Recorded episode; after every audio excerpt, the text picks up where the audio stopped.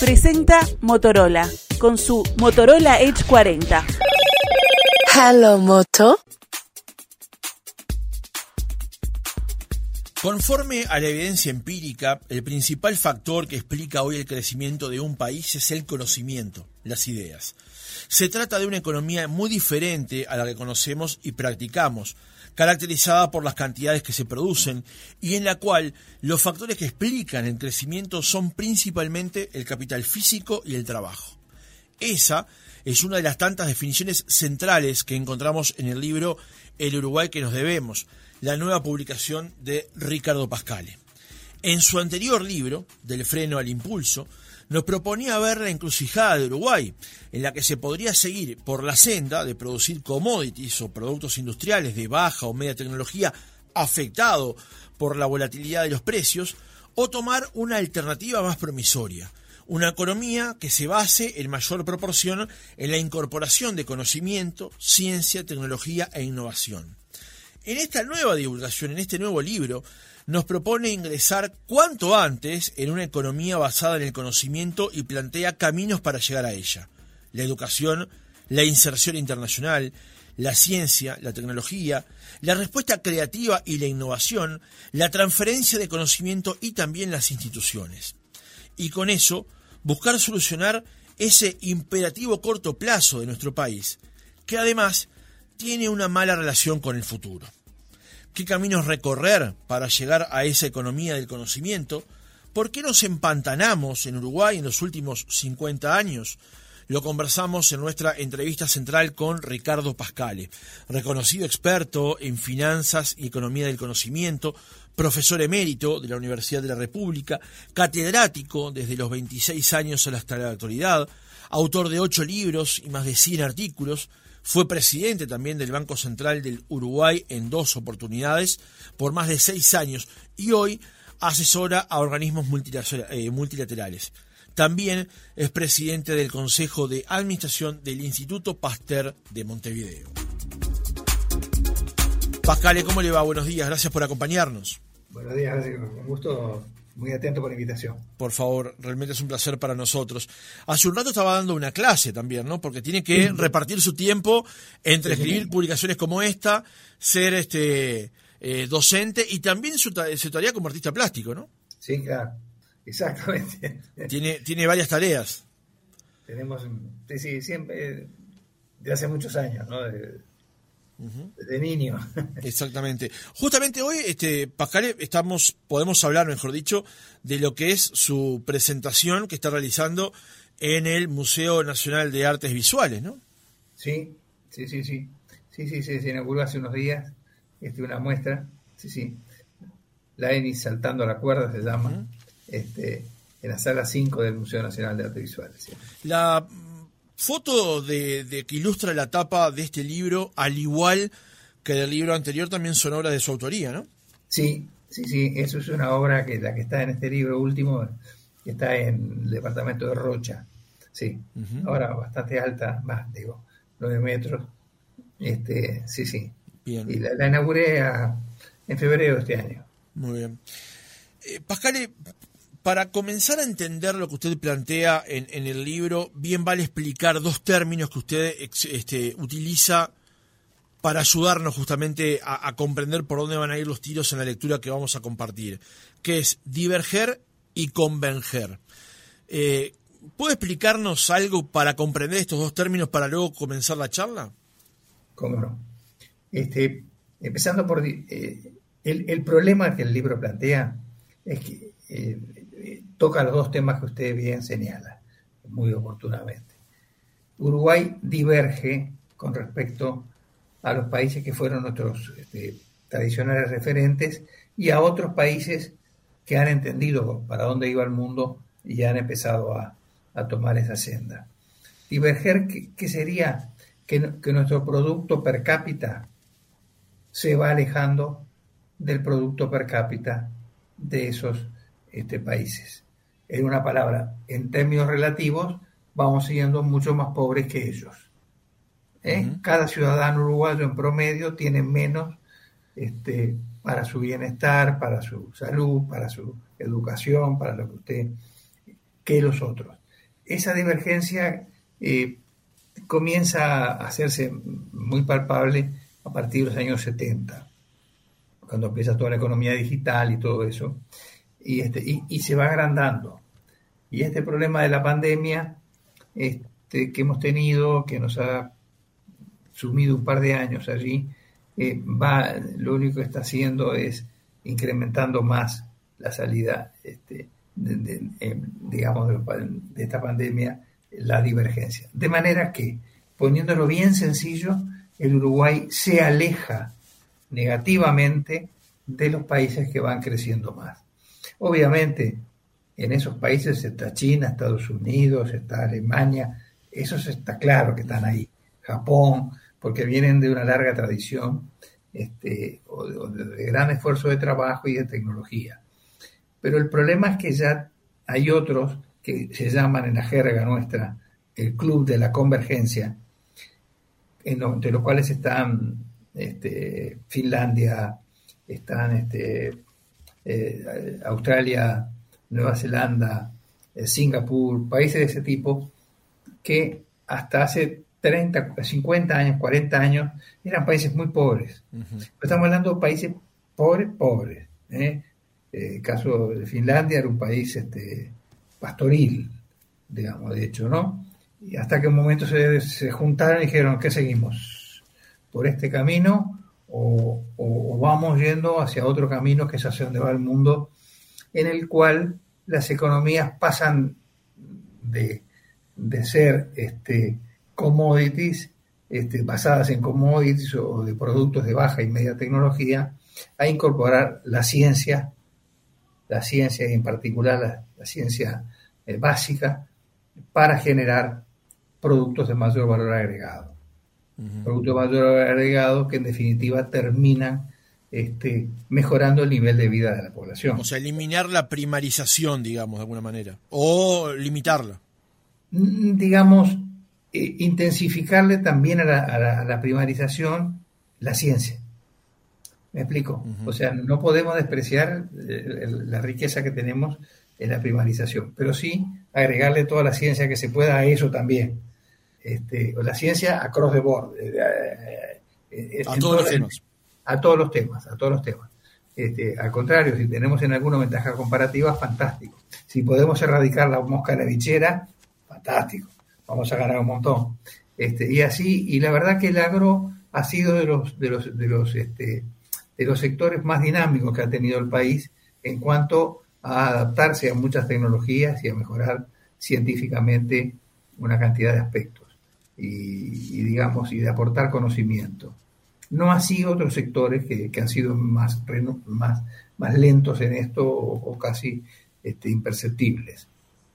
Este caso de algunos sectores industriales y demás. Hay algunas excepciones, es lindo decirlo y es bueno, que han, que han entendido este mundo, como es más que nada algunos, algunas áreas como los de los servicios, en, particular de computación y de informática y en fin, audiovisuales y, demás, que por suerte eh, han podido ingresar en esta economía y les va, les va muy bien y lo, único que tienen es falta de, de, trabajadores, falta de, personal, este, este, más que este, que eso es lo que queremos, ¿no es cierto? Que, que, haya más trabajo y mejor trabajo, más oportunidades. En la introducción al libro, Pascal, usted señala que conforme a datos del Banco Mundial, en 1950 el Producto Interno Bruto per cápita uruguayo era 1.44 veces superior al de Italia, 1.77 veces al de España, 1.32 veces al de Alemania, 2.35 veces al de Japón, y 1,05 al de Finlandia. En 1950 nuestro Producto Interno Bruto per cápita era mayor que el de los países referenciados. En cambio, hacia 2019 se había alejado de los guarismos de esos países para ser más reducido respecto a ellos. Éramos el 0,81% del PBI per cápita italiano, el 0,81 del español, el 0,65 del alemán, el 0,85 del japonés y el 0,71 del finlandés. ¿Qué fue lo que pasó desde una de un punto de la historia hacia este otro punto de la historia que la cosa cambió y tanto? Ahí está. El mundo cambió y Uruguay este, no se adaptó a, este nuevo cambio. El, mundo fue yendo hacia un mundo de la economía del conocimiento, eh, que sería la aplicación más económica del saber, este, y de la ciencia, de la tecnología y de la innovación en particular, o sea, la, generación eh, de aplicación exitosa de una nueva idea, este, la explotación exitosa de una nueva idea, y bueno, nos, fuimos alejando. Es como que no nos hubiéramos, yo no sé si no nos hubiéramos dado cuenta que el mundo iba hacia otro lado. Este, no sé qué, no sé qué pasó, pero lo que sé, este, uno va a los hechos al final, y en los hechos es que Uruguay que termina, ¿qué sucede con esto, este, eh, Francisco? Que, que, lo que sucede es que la gente se va. Eh, tenemos una diáspora claro. para la escala del país enorme, enorme, así directamente, este, enorme, de, y ya una diáspora en la cual eh, nosotros invertimos, todos los uruguayos, en generar técnicos, científicos, eh, profesionales, lo que tú quieras, este, y que no somos un país que, riquísimo ni nada que se parezca, para irse ellos a países ricos. Claro. Y, y, entonces los países ricos toman ese, capital humano y lo, y lo desarrollan, y este, lo cual parece una casi una ironía pero esa es, esa es la realidad. Uruguay ajusta por población. Claro. Eh, ajusta, por población. Si uno pasa la revista de parientes, familiares, amigos, ¿quién no tiene un hijo afuera? Tú sos muy joven, pero este, este y, pero digamos, todos tienen uno, dos, tres, un nieto, dos nietos, y, son todos, eh, no, no, no es este, no, no, es una migración que digamos que, que se está yendo por, por, por, por razones este, para, para, trabajar en, cosas de, bajo valor agregado, sino para, son, son, en general, estamos exportando talento, para ponerlo en pan y manteca, como me gusta hablar a mí, estamos exportando talento, este, que es lo que precisamos justamente para esa economía. Eh, aquellos que seguimos su, su trabajo, Pascal, sabemos que usted ha dicho en más de una oportunidad que ningún país puede funcionar sin eh, si el primer piso de la economía eh, no está sano. Y usted dice en el libro que Uruguay tendría las condiciones, entre ellas las institucionales, para recorrer ese camino que usted propone. ¿Cuáles son esas condiciones que tenemos, pero que en última instancia no ejecutamos, digamos? Este, eh, efectivamente, tú llamas el primer piso, digamos, este, lo tenemos más o menos ordenado, que no es poca cosa, es una... ¿Por qué mi preocupación también en esto? Porque yendo a América Latina, eh, he, tenido que trabajar por razones profesionales en, casi todos los países. El único país que en este momento está en condiciones de encarar una cosa de estas es Uruguay.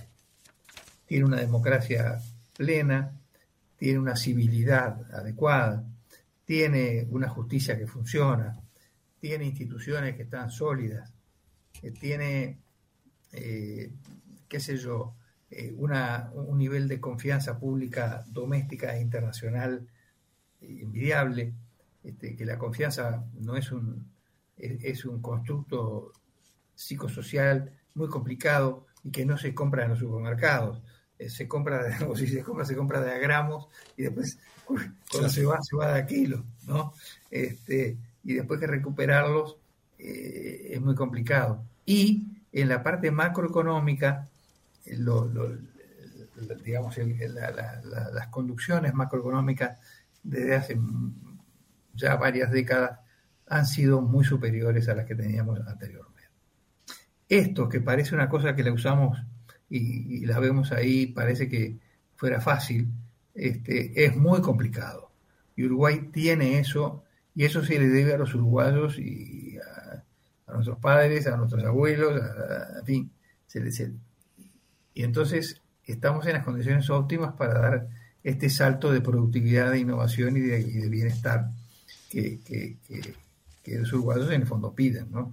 Si no, no seguirían. Pero usted dice que Uruguay no tiene una estrategia clara de crecimiento en el largo plazo. Los paradigmas basados en las cantidades producidas y bajo progreso tecnológico aplicado, cuyos precios los fijan otros centros y por tanto determinan nuestro nivel de bienestar, no representan un sendero aconsejable para poder converger, o sea, no depender necesariamente de valores o, precios, niveles que fijen otros, sino nosotros mismos. Exacto. Eh, ahí viene el tema de la, de la, convergencia que usted decía al comienzo, este, y muy bien. Divergemos, por tanto, si divergemos lo que tenemos que hacer es converger. ¿Cómo hacemos para converger? Tenemos que crecer más. ¿Cómo hacemos para crecer más? Tenemos que tener una política clara de crecimiento. Este, en realidad Uruguay, que se maneja bien en el corto plazo, eh, su relación, como decías tú al, introducir la, nota, este, muy bien, este, no tiene una buena relación con el futuro. Eh, ahí en, ciencia, en, neurociencias se habla en estos casos, no para el caso de Uruguay ni nada de eso, pero digo, de la miopía del futuro. Sí. O sea, tenemos tenemos como, digamos, nuestro horizonte es corto, se van tapando los pozos en la calle a medida que se van haciendo, pero digamos, este, no tenemos una, y sin estrategia, ninguno de estos países creció. Este, con una estrategia tiene que estar muy claro, todos los uruguayos tenemos que saber para dónde vamos. Este, a veces, si uno se si, si, vamos tú y yo y nos vamos a, cenar en, donde vos quieras, estamos, yo que sé, eh, en, un país desarrollado y nos preguntan, decime, Ricardo Francisco, ¿para dónde va tu país? Y bueno, uno empieza a hacer, digamos, alguna moña, digamos, como hacemos en el fútbol, este, eh, decimos que somos un país correcto, de gente adecuada, educada, buena, no es una gente eh, petulante, sana en general, digamos, con un buen sentido de solidaridad y el otro te empieza a mirar como diciendo, sí, sí, sí, no, está bien, pero yo te estoy diciendo para dónde vas, cuál es el rumbo que tenés. Y en el rumbo, este, pero no es culpa de nadie, es culpa de toda la sociedad, ¿eh? porque a veces se le echa, eh, en general es culpa de la sociedad que tampoco... Este, no, demanda eso. Exactamente, no demanda eso, no demanda. Eh, bueno, no demanda eso, vamos, Juan está un, un, un más abajo, despacito, despacito, despacito. Este, y nos vamos alejando cada vez más y entonces eh, tenemos muy mala educación, digamos, la, salud, digamos, se resiente porque no podemos acceder a los mejores, a, la, mejor, este, a los mejores aparatos, a la mejor tecnología, más allá de que los científicos uruguayos sean muy buenos y tenemos un estudio científico fantástico, pero si no hay aspectos ya tecnológicos que, que, que tienen que operar, y este y bueno, este es, el momento, digamos, de que, de, Uruguay pegue ese salto. Porque cuanto más, ¿qué pasa? Cuanto más te vas alejando, la gente después se empieza a poner nerviosa, se empieza a poner triste, se empieza a poner frustrada, se empieza a poner... Y eso no es un camino aconsejable. Sí, hay, una, hay una frase del libro en particular sobre este aspecto, Pajare, que me llamó poderosamente la atención y me quedó retumbando en la cabeza. Dice, estamos enemistados con el futuro, o lo vemos como algo que le sucede a otros. Y esa frase me quedó pensando como somos artistas de reparto de nuestra propia historia, ¿no? Sí, exacto. Tal cual, tal cual. Eh, cuando vos te hablas de tecnología, viste lo que pasó en tal lado, lo miramos como si fuera una película. Ah, mira, qué cosa. Este, y, este, y de repente estamos muy felices porque tenemos este, digo, un, un, un celular. Pero lo importante no es tener el celular, es el que hizo el celular. Ese, ese, ese, es el que hizo mejorar el nivel de vida de la gente. El celular nos ayuda un poco para, para vivir un poco, eh, para resolver un montón de problemas, pero no para crecer. En este club de la, de la convergencia que usted marcaba más temprano, Pascale, eh, existen eh, algunos países europeos, otros países centrales, pero usted también vuelca la mirada también en algún punto sobre Asia sobre el peso que tuvo Asia hace 200 años y sobre el peso que Asia está nuevamente empezando a concentrar ahora, ¿no? Sí, claro. Fijémonos que, por ejemplo, este, Corea en el año 60 tenía el mismo producto que Ghana per cápita. Este, y hoy está jugando en primera división, ¿no? Este, eh, eh, Japón, Vietnam, bueno, China, ni hablar, obviamente. La India, la India. El país más poblado del mundo. Ahora. hoy día el, país más poblado del mundo, como bien dices. Este, y digamos, este siglo yo lo veo un siglo asiático. Así como el siglo pasado fue un siglo eh, americanizante, eh, no quiere decir que desaparezca Occidente ni nada que se parezca, tampoco cosas dramáticas, pero lo quiero decir, la hegemonía, la hegemonía, además tienen un sentido del trabajo y de, y de eh, además qué unieron, yo no, quiero extenderme más allá de lo que, yo sé que los minutos cuentan mucho, pero esto me parece... Y ponemos de tiempo, no se preocupe. Me, parece que esto, me parece que quizás, o sea, Asia hizo un gran esfuerzo para entender a Occidente. Son civilizaciones de miles de años. Cuando tú tenés que negociar, como me tocó cuando, cuando reanudamos relaciones, que yo estaba este, en el banco, este, con China eh, o con otros países, este, eh, ellos, eh, ellos hicieron un gran esfuerzo por entender a Occidente. Y no solo entender a Occidente, sino que llevaron los mejores profesores para allá, a dar clase y mandaron 3.000 por año a hacer doctorados a los países de Occidente, en particular a Estados Unidos. Entonces, después de 30 años o 40 años, después que estuvo Deng, que fue el que el arquitecto, Deng Xiaoping, ¿no? que fue el, el arquitecto de este asunto de, comenzar, hoy tienen unido a la vieja, a la milenaria y sabia este, eh, cultura de ellos han agregado la cultura de Occidente. A Occidente, esta calle de doble vía no sé si la veo.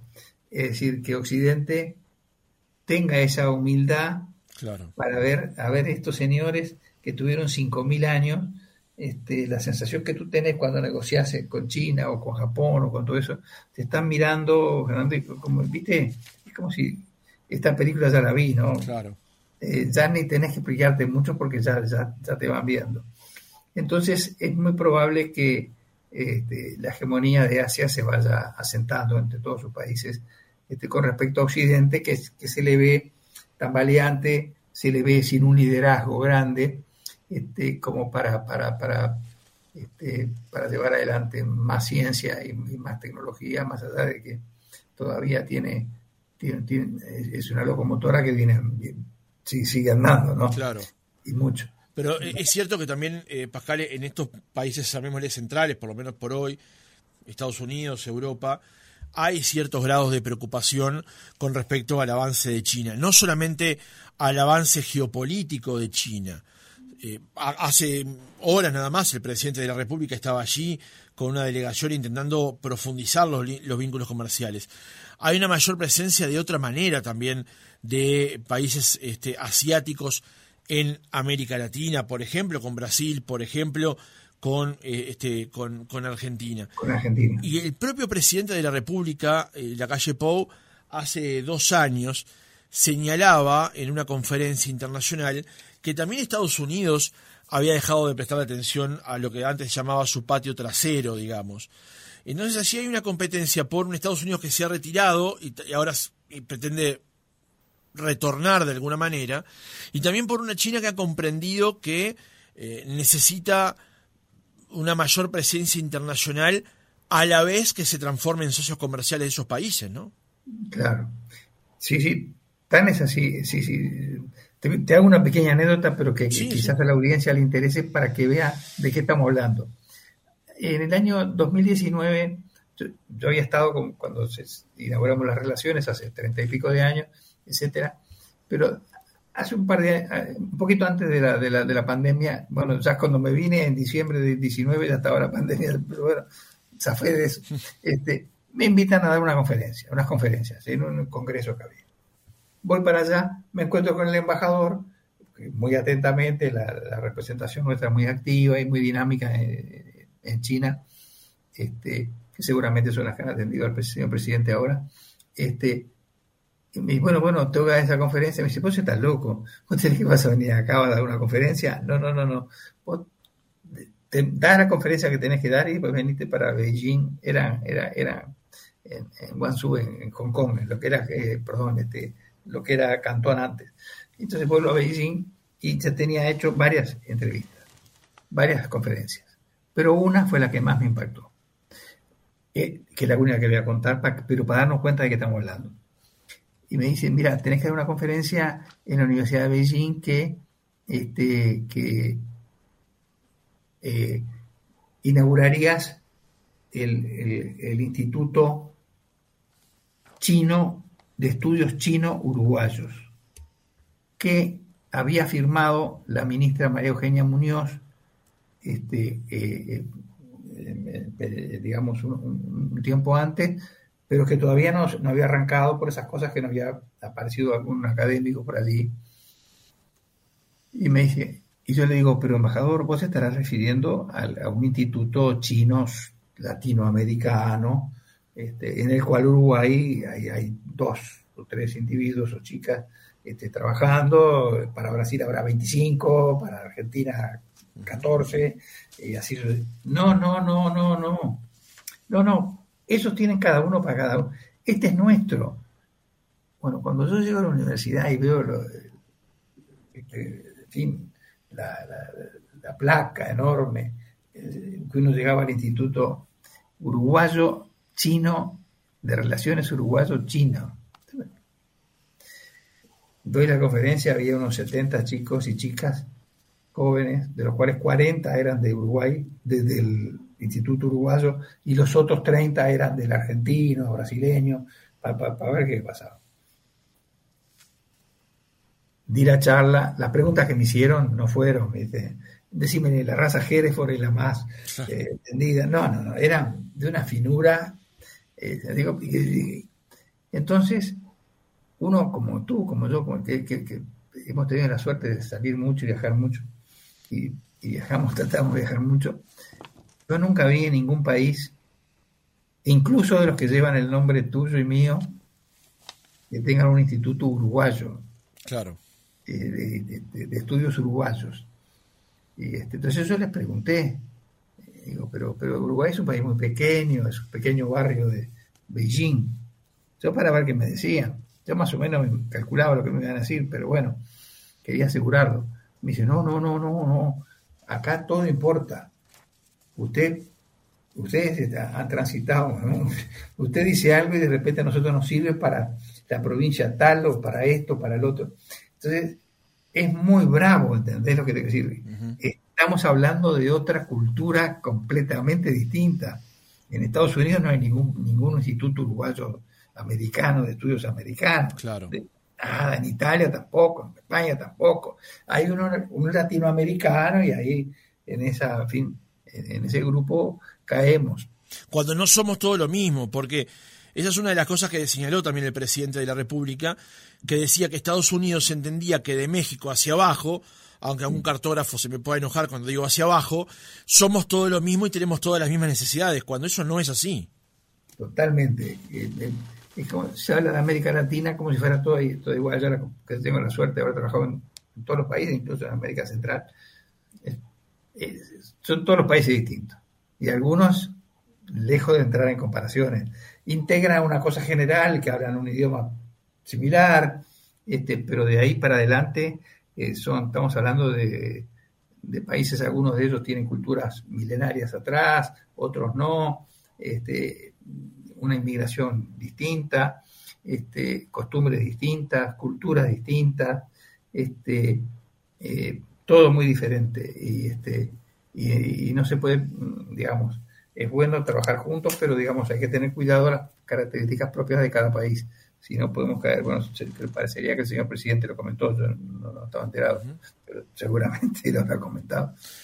Pajare, eh, quienes lean, lean el libro este, podrán justamente comprender aún con más cabalidad de lo que estamos conversando ahora, pero brevemente, justamente por una razón de tiempo, si usted tuviera que mencionar tres o cuatro cosas que Uruguay debería hacer justamente para converger, para ingresar cuanto antes en esa economía basada en el conocimiento, por dónde iría. Le hago esta pregunta porque además de ser el nudo central de lo que es este libro, hace un tiempo la sociedad, una sociedad de, este, especialistas en Uruguay, planteaba la posibilidad de crear el Ministerio de la Innovación y el Conocimiento, que eso fuera parte de la propuesta política de los partidos de cara a las próximas elecciones y que allí se centrara los esfuerzos del Estado, universidad y agencias en desarrollar aún más ese conocimiento, esa innovación. ¿Cuáles deberían ser los puntos centrales para comenzar a converger, Pascal?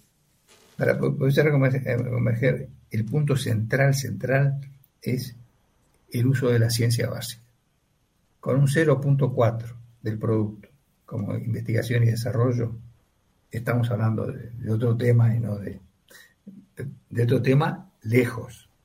Eh, digamos, hablamos este, una excelente educación, mucha ciencia, este, eso llevará, a la tecnología, la ciencia es la base para la innovación.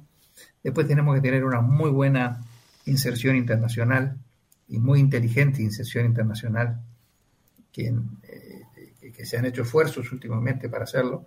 Y después tenemos una cantidad de, eh, ¿cómo te podría decir?, de, materias pendientes. Este, somos uno de los ocho países que no estamos afiliados al, al, este, al Tratado de Patentes, de protección de patentes.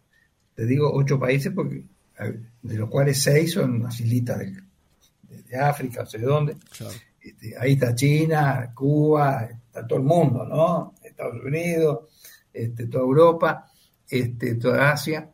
Este, y eso está, el presidente mandó al Parlamento el proyecto de ley y bueno, no sé, de pronto sale, ojalá este, eh, en, este periodo.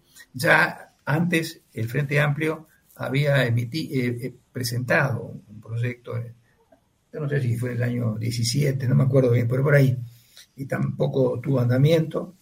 Este, bueno, ahora el presidente está empujando eso y de pronto sale, pero estamos hablando de cosas que ya nos miran de afuera y dice, ¿qué le pasa a Uruguay que está tan avanzado en tanta cosa este, y fue tan avanzado siempre, eh, digamos, en políticas sociales, en, fin, este, los esfuerzos que estamos haciendo, creo que en, todos los problemas de género, este, esfuerzos de todos lados y, y, no están en el mundo, ¿no? Como que no están. Este, si, vos tuvieras que hacer una patente, te volvés loco. Tenés que ir a todo el mundo, gastás una fortuna. Cuando este, 160 países están adheridos a eso. Tú en el momento que te, te adherís a eso, instantáneamente tu patente está protegida en todo el mundo. Entonces a ti te vienen más ganas de innovar. Claro. Porque sabes que podés, este, o sea, hay una cantidad de cosas. Pero yo te diría que el, el, corazón, si me decís el corazón del asunto, es que la ciencia tiene que jugar un papel central central, las ciencias y en particular las básicas, este, porque a partir de ahí se puede innovar. Estamos hablando nosotros, tú y yo, por ciencia, porque hubo ciencia acá. Eh, tú y yo salimos, vamos, salimos con el auto, el auto ese funciona porque hubo ciencia. Después te fueron innovaciones. E, e, e, este celular, fenómeno, eh, este, eh, hay ciencia atrás.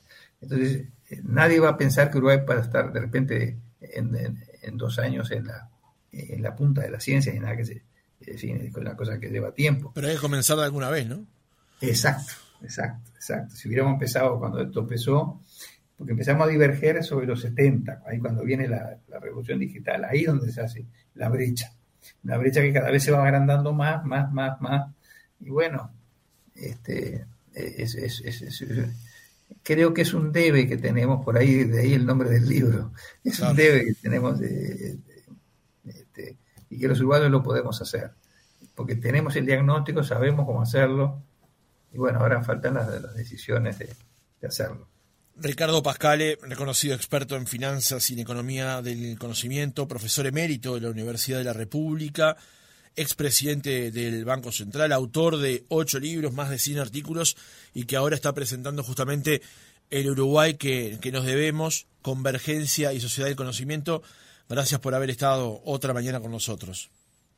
Al contrario, muchísimas gracias y siempre a las órdenes y muy linda entrevista pudimos expresar algunas cosas que queríamos. Muy atento.